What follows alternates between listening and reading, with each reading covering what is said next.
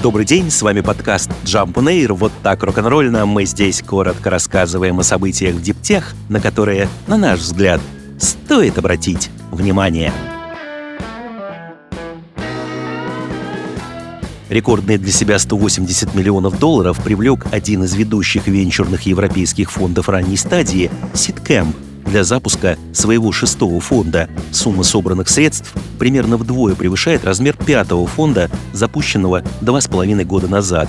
Новый фонд поддержит порядка 100 стартапов и сосредоточится на программных платформах в области искусственного интеллекта, кибербезопасности, программного обеспечения с открытым исходным кодом, технологиях здравоохранения и финтеха.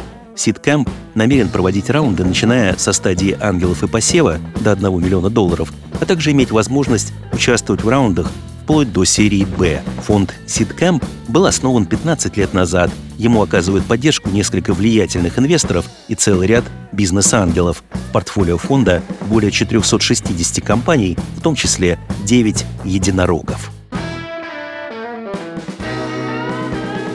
Европейский Союз и правительство фламандского региона Бельгии объявили, что совместно инвестируют полтора миллиарда евро в бельгийский научно-исследовательский центр IMEC. Компания намерена использовать инвестиции для оснащения своего испытательного центра «Чистая комната» самым современным оборудованием и процессами. На пресс-конференции, посвященной сделке, председатель Еврокомиссии Урсула фон дер Ляйен подчеркнула позицию ЕС о том, что новое соглашение должно снизить риски нарушений в цепочках поставок чипов и произнесла фразу о том, что Евросоюз должен сократить свою зависимость, цитирую, от слишком небольшого числа поставщиков из Восточной Азии. Китай чиновница прямо не называла, но явно имела его в виду на фоне планов Пекина ограничить экспорт стратегических металлов. На мероприятии присутствовал также Петр Вейнинг, глава нидерландской ASML. С ней буквально в прошлом месяце IMEC заключил важное партнерство, в рамках которого фирма из Бельгии получит новейшее оборудование. Фон специально напомнила и об этой сделке и назвала ASML еще одной опорой европейской экосистемы чипов. Калифорнийская компания Rivian, которая выпускает электрические пикапы и внедорожники, подала заявку на получение углеродных кредитов на свои зарядные устройства, в том числе на те, что установлены в домах ее клиентов. Идею сделать деньги из воздуха оценили далеко не все. Автопроизводитель, оказывается, еще несколько месяцев назад направил проектную заявку «Вера», одну из крупнейших в мире организаций, сертифицирующих углеродные кредиты. В документе указано, что Rivian сохраняет все экологические характеристики при использовании своих зарядных устройств. В конечном счете для компании это желание заработать. Она хочет получить от Вера углеродные кредиты за сокращение выбросов, достигнутые с помощью своих зарядок. Это даст ей потом возможность продать эти кредиты другим фирмам, которые могли бы, в свою очередь, использовать их для компенсации своих выбросов. Аппетиты у Rivian явно серьезные. Компания просит кредиты на собственные зарядные станции Rivian Adventure Networks, зарядное устройство Waypoint, приобретенное сторонними владельцами пунктов зарядки, а также на зарядные устройства для жилых помещений, расположенные по всей континентальной части Соединенных Штатов. Как отмечает раскопавшее эту историю издание MIT Technology Review, данный шаг Rivian поднимает новые вопросы о том, кто заслуживает кредит за вклад в охрану окружающей среды. Человек, который покупает электрический пикап за 75 тысяч долларов или зарядное устройство за 800, или компания, которая производит и продает эти продукты, что если автовладелец, приобретая домашнюю зарядку, считает, что это именно он достоин углеродного кредита и, возможно, даже учитывал это соображение при покупке. В Rivian от ответов по большому счету ушли. Представители Вера на запрос издания заявили только, что регистрация проекта Rivian не завершена и что организация не комментирует заявки, проходящие проверку. Между тем, ряд экспертов, опрошенных MIT Technology Review, высказали мнение, что никаких кредитов фирма не получит, особенно с учетом того, как растет сейчас электромобильная отрасль и сколько бюджетных денег в нее сейчас вливается. Почти половина водопроводной воды в Соединенных Штатах загрязнена неразлагаемыми химикатами. К такому выводу пришла геологическая служба страны. При этом на деле цифра может оказаться еще выше, поскольку исследование затронуло только 32 вида подобных химических соединений, в то время как промышленность производит более 12 тысяч видов. Ученые в период с 2016 по 2021 годы собирали пробы воды непосредственно из кранов в 700 с лишним точках Соединенных Штатов.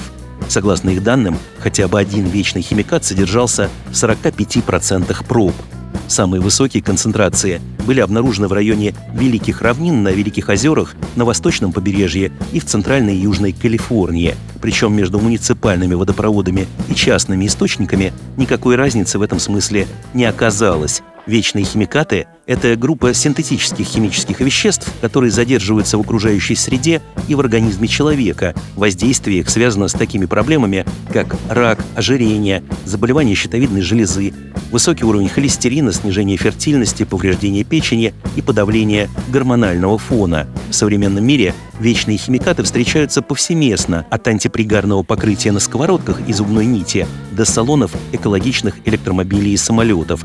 Американское природоохранное ведомство в марте предложила ввести стандарт питьевой воды на содержание вечных химикатов. Проект, который еще требует доработки, может обязать водопроводные компании вести мониторинг качества жидкости и внедрять системы очистки. В крайнем случае, возможно даже смена источников воды.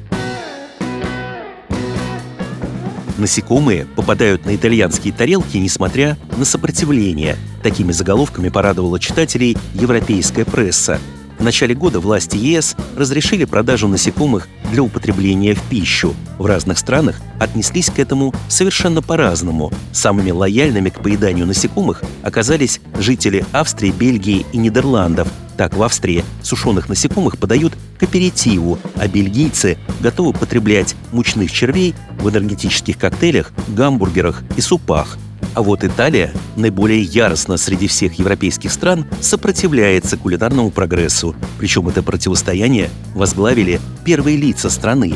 Премьер-министр Джорджия Мелони назвала Италию пищевой сверхдержавой и с брезгливостью отозвалась о хороших вкусных продуктах из мух и личинок. А вице-премьер Матео Сальвини назвал разрешение на продажу такой еды безумием, которое объединит итальянское сельское хозяйство и национальную культуру. Примерно о том же говорят и простые итальянцы. И все же бизнес, связанный с нетрадиционным питанием, в Италии уже появился. Правда, клиентов не так много. Управляющий рестораном, где подают макароны из сверчка, жалуется на непонимание – меня ненавидят, меня критикуют, кулинарные традиции являются священными для многих людей. Они не хотят менять свои привычки в еде, сетует менеджер.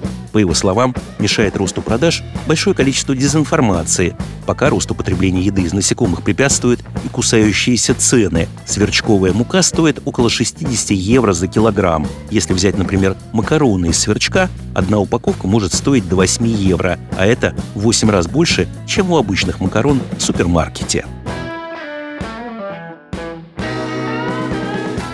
С вами был подкаст Jump on Air, коротко и рок-н-ролльно о событиях в Диптех, на которые, на наш взгляд, стоит обратить внимание. Подробнее эти и другие новости Диптех читайте ежедневно в нашем телеграм-канале Jump Daily. До встречи!